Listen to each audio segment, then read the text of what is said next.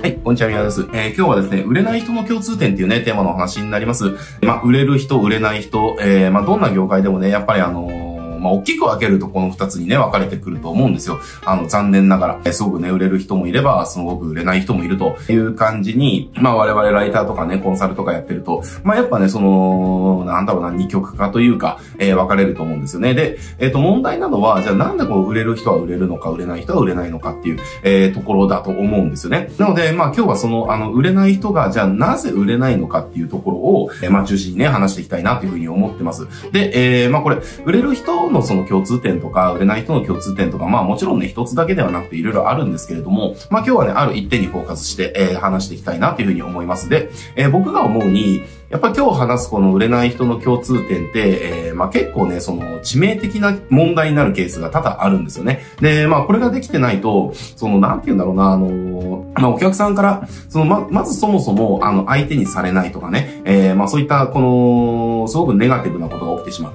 えー、っていうのがあるので、まあぜひね、あの、なかなか今自分のサービスが売れないよとか、えー、クライアント取れないよっていう方は、まあ今日これから話す共通点に当て、自分自身が当てはまってないかどうかね、しっかりと確認していただいて、もし当てはまってるようであれば、まあどうすればいいのかっていうところもね、あの今日その解決策もお伝えしていきますので、えー、ぜひね、役立ててもらいたいなというふうに思ってます。えー、で、じゃあ、売れる人、売れない人、じゃあ何が違うのかっていうところですけれども、まあ僕が、僕のこれは言語で言わさせてもらうと、価値を押し付ける人かどうかっていうところなんですよ。えー、で、これどういうことかっていうと、じゃあ、売れない人って何やってるのかっていうと、自分が売りたいことを、えー、何とかして売ろうとする、えー、言うっていうことをやってるんですよね。えー、だから例えばですけれども、なんでしょうね。まあ最近あったケースで言うと、なんだろうな。じゃあちょっと YouTube を売りたいと。えー、なんか YouTube のチャンネルの代行をね、えー、売っていきたいみたいな方がいらっしゃったんですけども、えー、まあその方、まあまあ別に YouTube の代行を売るのは別にいいんですよ。別にいいんだけれども、じゃあそれをね、誰に売ろうとしてたかっていうところがすごく問題で、えー、これが、なんだろうな、もう YouTube 全然やりたいですとか、ね、予算も潤沢になりますみたいな方に対して、えー、じゃあ SNS のね、あの、メディアをね、一個育てるために、まあ、御社の場合だったら YouTube が最適だから YouTube やってみたらどうですかみたいなところから、えー、あ、それ考えてたんですよとかね。あ、そうですね。じゃあこれを機にやってみましょうみたいな簡単、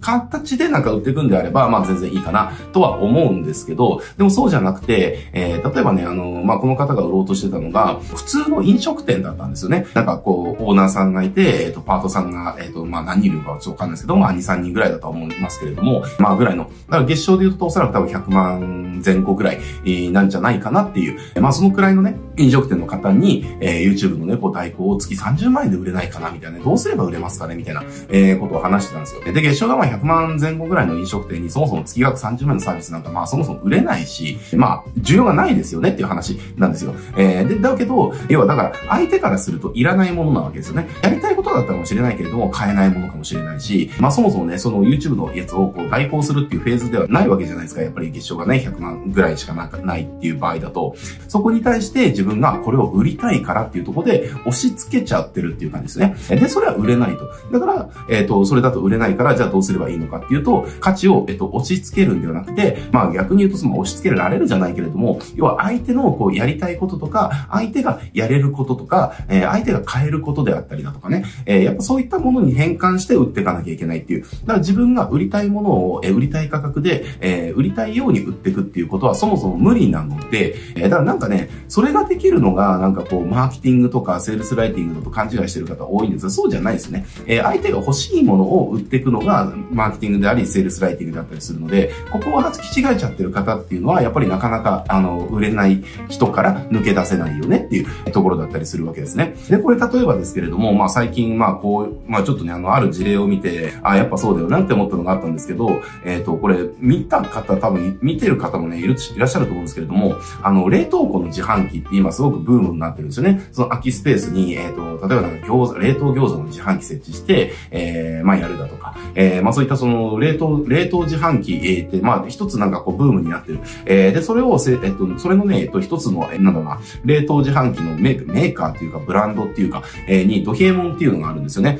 で、これね、今すごく売れてて、えっと、これ2021年の、えー、1月末には、末の段階で、えっと、500台ぐらいの販売台数だったのが、えー、2022年の10月、えー、だから去年の末ぐらいですね。去年の末ぐらいにはもうね、累計5000台の販売になってると。だから2年でもう10倍以上のね、販売台スになってるっていうところで、まあこれすごく売れててちょっと注目してるんですね。まあそもそも冷凍自販機っていうところが、あの、注目されてるので、まあ僕もちょっとたまにね、えー、どんなかなって見るんですけど、で、ここの、えっ、ー、と、ある事例で、えっ、ー、と、まあパチンコ屋さんに入れた事例があったんですよね。で、まあパチンコ屋さんってまあご存知の通り、えっ、と、もう閉店ラッシュが続いてて、えー、もう今ね、もはやその、生き、どうやって生き残って、業界が生き残っていくんだっていう、なんかもう瀬戸際になっちゃってる業界で、えー、みたいな感じですけれども、まあそのパチンコ店に、えっ、と、あるパチンコ店にこれ、土平門ね、導入することことによって、まあめちゃくちゃ好評を得てると。で、これね、店舗によっては、これ驚いたんですけど、パチンコの売り上げ以上に土平門の売り上げの方が高い店舗があるみたいなね、えー、ことがあったりだとか、えー、するらしいんですよね。で、しかもこのなんかあのー、やっぱパチンコ店側からすると、この、要は冷凍の、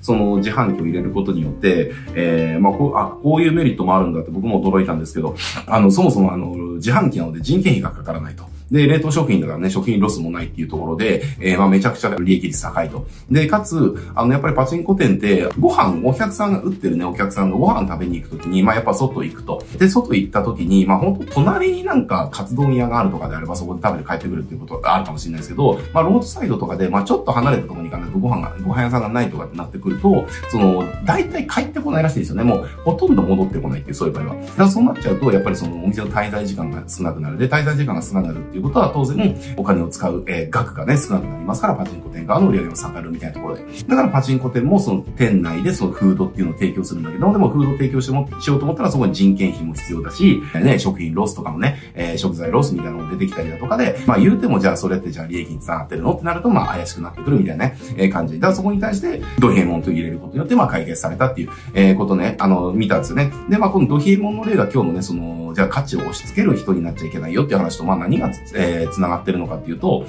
結局このドヒエモンって、あの、じゃあどういう風に拡大してたかっていうと、そのお客さんのいろんなニーズですよね。いろんなニーズに対応できるように、えー、してるんですよ。えー、だから、私のお店はこうだから、こういう形でできませんかとか、えー、やっぱお客さんごとに、その、じゃあ、例えばドヒエモンという一つのその既製品になって、じゃあサイズが大中小ありますみたいなね。で、これのどれ使いますかみたいな感じではなくて、えー、こういう形のやつはできますかとか、えー、こういうものを売れたいんだけど、それはできますかみたいな感じで、えー、細かいそのニーズっていうのを汲み取って、それに対応するっていうやり方をね、え、してったわけです。まあ、もちろん考え方によっては、まあ、ある種、まあ、便利屋みたいなね、側面も、まあ、考えようによっては出てきちゃうと思うんですよね。まあ、でも、まあ、もちろんね、その便利屋になるっていうことは良くないですけれども、冷凍自販機っていうジャンルで考えるんであれば、えー、設置する側からしたら、例えばスペースの問題題であったりだとか、例えば、そのお店とかの雰囲気に合うかどうかみたいな問題であったりだとか、あとは中でその売りたい冷凍食品ですね。えー、ね、冷凍食品のものによれば、例えばじゃあ、じゃあマイナス3度ぐらいでね、えー、保存しといた方がいいものがあれば、まあマイナス18度で保存したりた方がいいものあったりだとか、えー、まあいろいろあるわけですよね。えー、だからそうしたこうニーズとか汲み取っていかないと、まあ売れないわけですよ。そのニーズがある方に対しては。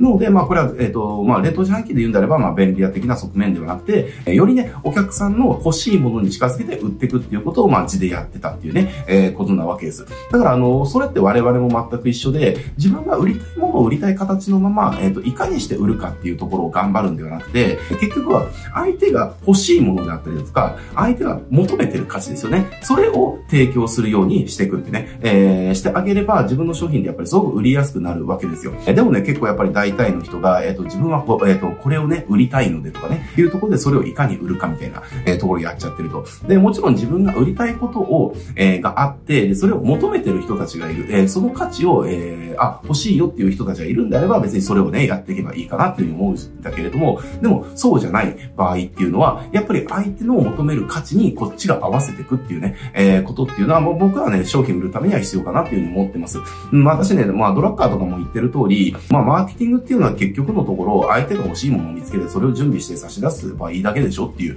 まあ、ドラッカーのね、あの、の本とか読んでもらえること書いてありますけど、まあ、結局マーケティングってそういうものだよねっていう話なわけですね。だから、マーケティングっていうのは、自分が、えっ、ー、と、相手に押し付けたい価値をいかにして押し付けるかっていうね、えー、押し付けてお金を払わせるかっていうことではなくて、相手が求めてることを察知して、それをいかに提供できるようにしていくか、えー、っていうことですよっていう話ですね。だからここのその考え方とかもちゃんとシフトできないとダメだし、えー、行動とかもそれを地でやれるようになっていかないとなかなか売れる人にはなってきませんよっていうところですね。なのであの、まあ今日の話聞いてですね、まあこう自分自身振り返って、えー、まあ自分自身はね、その価値を押し付ける人になっちゃってないかなってね、もし思い当たる節があるんであれば、やっぱりそこはね、変えてってもらい。たい。なっていうふうに思います。はい、えー、じゃあね、今日はこれで終わりますけれども、えっ、ー、と、このチャンネルでですね、こうしたマインド的な話にですね、えー、結構してますので、やっぱりマインドのね、話ってとても大事だと思ってます。なのでね、あの、この YouTube でもマインドの話結構たくさんしていますけれども、えー、もし、もしね、そういった話たくさん聞きたいよっていう方がいらっしゃれば、チャンネル登録してね、えー、ぜひ他の動画も、えー、ご視聴になってみてください。はい、じゃあ今日はこれで終わります。ご視聴ありがとうございます。